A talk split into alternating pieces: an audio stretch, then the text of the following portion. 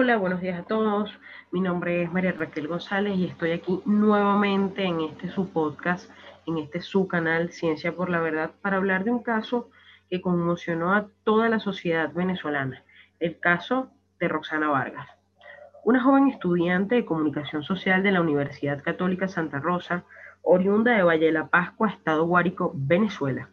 Rosana Vargas Quintero, de 19 años de edad para el momento que acontecieron los hechos. Roxana se había mudado para Caracas, capital de Venezuela, en el año 2007. Aproximadamente en el mes de octubre de ese mismo año 2007, inicia su tratamiento psiquiátrico con el doctor Edmundo Chirinos, llevada a ese consultorio por su madre, que también había sido paciente de él con anterioridad. En su momento se decía que ella tenía trastornos de personalidad y que tenía problemas de obesidad y por eso estaba padeciendo de bulimia y anorexia, así como también de depresiones. Ella había recibido una beca de la Fundación Gran Mariscal, Mariscal de Ayacucho, donde inició sus estudios, o con la cual inició sus estudios en la Universidad Católica Santa Rosa, estudiando la carrera de comunicación social. Para ese entonces residía con su abuela y su hermana mayor en la Avenida San Martín, en Caracas. Para el momento que ocurrieron los hechos, ella estaba cursando el octavo semestre de la carrera de comunicación social, como ya habíamos indicado, y había iniciado sus pasantías en el canal de televisión Radio Caracas Televisión, RCTV Internacional. En el año 2007, inician, como habíamos indicado, las consultas de Vargas con Chirinos. Y así comenzó una tormentosa relación entre ambos, que trajo muchísimas confusiones a la vida de Roxana, y así lo explica ella en un blog digital personal en el que escribía aspectos de su vida. En este blog también se pudo leer un documento que la víctima tituló Tuve mucho miedo, y en el cual yo me tomo la tarea de brevemente citar lo que ella indica. Ese día me entregué a mi psiquiatra. Tuve mucho miedo, pero me trató bien, me dijo hermosa y muchas cosas más. Me besaba muy sensualmente, de modo que no lo olvidé de pronto. Después de ese día estuvimos hablando mucho. Me dijo que se iba a volver a repetir. Ojo, pero sin compromiso. Además, que él es una persona mucho mayor que yo. Sin mentira debe tener como unos 60 años o tal vez más. Ayer lo volví a hacer con él, pero no tan igual como el primer día, ya que estaba en horario de consulta y pues no podíamos durar mucho. Creo que sin querer le estoy agarrando cariño. Pero eso es muy malo, porque quiero a Mariano y el psiquiatra solo me quiere como objeto. No sé qué hacer Ah, no sé si les había dicho, pero mi primera vez lo hice con él, con el psiquiatra. Imagínense cómo estoy. El caso. El 12 de julio, luego de varios meses de relación, como habíamos indicado, ella en el año 2007 eh, inició su, su, estudio y su análisis con el, con el psiquiatra como paciente en el mes de octubre. Al año siguiente, el 12 de julio del año 2008, luego de varios meses de relación y de encuentros sexuales en el consultorio, la mujer desapareció. Roxana desapareció. Sus familiares perdieron contacto con Vargas desde las 6 de la tarde. Sin embargo, ella había comentado a sus amigos y familiares, consultados por los investigadores policiales, que Chirinos la había llamado y le pidió que se vieran en el consultorio. Desde ese momento se perdió comunicación con el estudiante. Fue hasta el 14 de julio que su familia recibió la escalofriante noticia. En fecha 14 de julio del año 2008, el cadáver de Roxana Vargas fue hallado en un terreno baldío en Parque Caiza, sitio del suceso abierto y de liberación. Por favor, si no has escuchado el caso de Asunta, te invitamos a que vayas, lo escuches. Ahí hablamos un poco de qué es, un sitio de suceso abierto y qué es un sitio del suceso de liberación, para que estés un poco más contextualizado con esto que acabamos de indicar. El cadáver de Roxana fue hallado, como hemos indicado, en un terreno baldío en Parque Caiza, ubicado en el kilómetro 8 de la autopista Caracas-Guarenas en Venezuela, a la salida del túnel de Turumo en sentido oeste de la parroquia Caucahuita, municipio Sucre del estado Miranda. Hablemos un poco ahora de Edmundo Chirinos. Edmundo Chirinos, graduado como médico cirujano, licenciado en psicología y magíster en neuropsiquiatría, con títulos obtenidos en la Universidad Central de Venezuela, en Cambridge, Oxford, Inglaterra, Marsella, Francia y Queen College, New York. En 1961 fundó el Colegio de Psicólogos de Venezuela. Fue elegido rector de la Universidad Central de Venezuela en 1984. Autor de más de 700 libros y destacado en su desempeño por utilizar prácticas mundiales para el diagnóstico y tratamiento de una muy amplia gama de afecciones psicológicas, psiquiátricas y neurológicas. Fue el terapeuta de tres presidentes de Venezuela, Jaime Lucinchi, Rafael Caldera y Hugo Chávez. Además destacó en la política como constituyente en 1999 y fue candidato presidencial. La familia tenía conocimiento de la relación entre Vargas y Chirinos.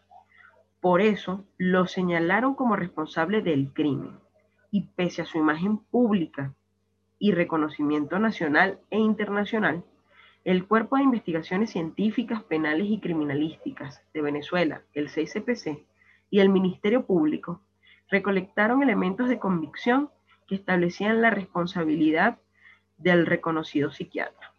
Es por ello que en el año 2008 fue acusado de la violación y el asesinato de la estudiante de comunicación Roxana Vargas, de 19 años de edad quien era su paciente y con quien sostuvo una relación sentimental.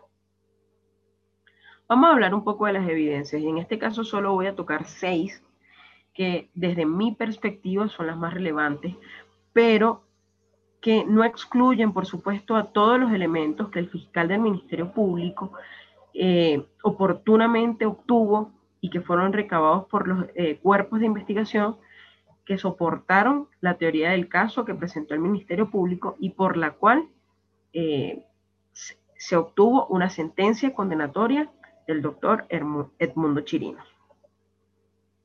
Uno, entre las evidencias tenemos el análisis forense del cuerpo, el cual reveló al menos siete fracturas en la cabeza premortem y la causa de muerte fue un traumatismo cráneoencefálico. Dos, los investigadores forenses encontraron un zarcillo en el consultorio del médico, idéntico al que tenía el cadáver de la víctima en el momento de su hallazgo.